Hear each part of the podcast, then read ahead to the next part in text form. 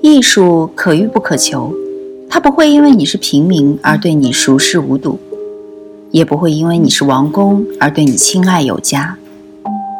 与同听艺术，带你感受艺术的奥秘和热情的世界。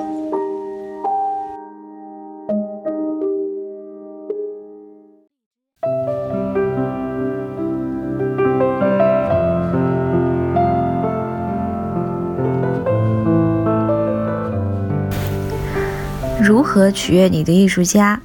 画廊主从业指南。让那些新晋艺术家开心，可不是件容易事，尤其是现在这些唯我独尊时代。不管是因为浮躁，或是为了获得更好的机会，好的艺术家对于画廊主来说可谓稀缺资源。还记得朱利安·施纳贝尔吗？他在一九八零年代的时候离开了玛丽·伯恩，投向佩斯的怀抱，而前者是对他有知遇之恩的艺术经纪人，在一九七九年为他做了首个展览。在一个欣欣向荣的市场里，艺术家跳槽有着一系列不同的原因。在你的未来之星决定离开之前，Artnet 新闻将与你分享一些业内秘诀。帮助你留住那些值得挽留的艺术家。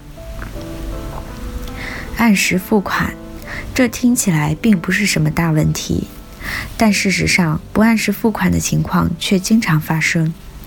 画廊要花一个月做账，客户要花几个月甚至几年的时间结款，所以艺术家往往很难及时拿到钱，有时甚至拿不到。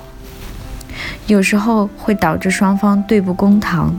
比如画家迪恩·莱文，在去年五月展览销售一空之后，就因为没有收到钱，将画廊主罗伯特·布鲁门瑟尔告上法庭，涉及总金额达二十万美元。如果有兴趣看一下《How Is My Dealing》这个已经不再更新的博客的话，你就会发现，很多匿名用户都都在指责同一间画廊拖延付款的历史。别用“疯子”或者“无理取闹”这样的词汇来称呼艺术家。艺术家有时候会情绪不稳定。话说回来，哪个艺术家没有点情绪呢？所以，如果他们有什么不寻常的要求，或者想用最不可能的材料来创作的话，不要抱怨。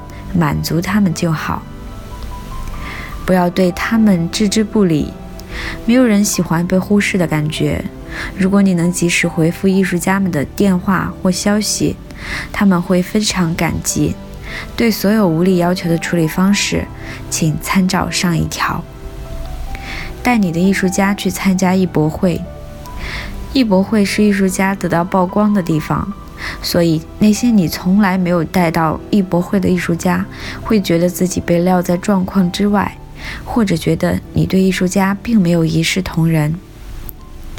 为作品找到正确的收藏家，艺术家和画廊一样要对自己的市场负责，但很多艺术家对此并不了解。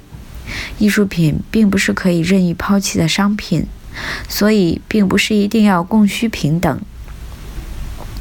艺术家不希望看到自己的新作品很快就在拍卖场上亮相，要确定你的作品被好的收藏家，而不是投机倒把的人买走。艺术经纪人肯尼·萨切尔曾对《纽约时报》说：“二十多岁的艺术家作品价格不应该超过四十万美元。”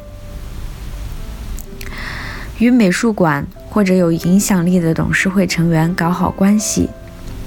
虽然并不是必要，但是与古根海姆美术馆或者纽约现代艺术博物馆的策展人有着良好的关系，永远不会是一件坏事。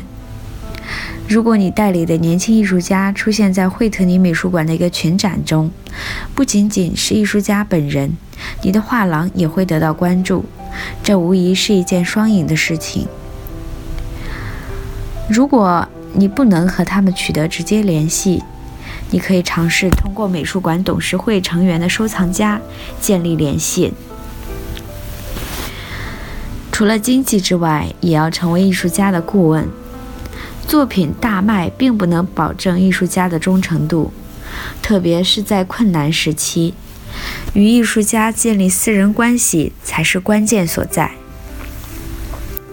给艺术家们他们自己不能搞到的东西。不管是签证还是艺术家出访时的住处，都应该想办法帮他们解决。帮助艺术家解决旅行时的住宿问题，总会事半功倍。总而言之，你成为他们的好管家，他们才会为你奉出奉献出天赋。为什么好莱坞经纪人公司 UTA 想代理艺术家？因为相比那些电影明星来说，艺术家再难搞定，也还是小菜一碟。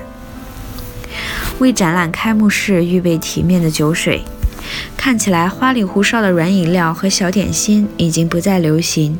现在，如果开幕式过后，垃圾箱里出现的是一堆高端定制啤酒的空罐子的话，任何年轻艺术家都会觉得开心。有些画廊甚至会自己酿造啤酒。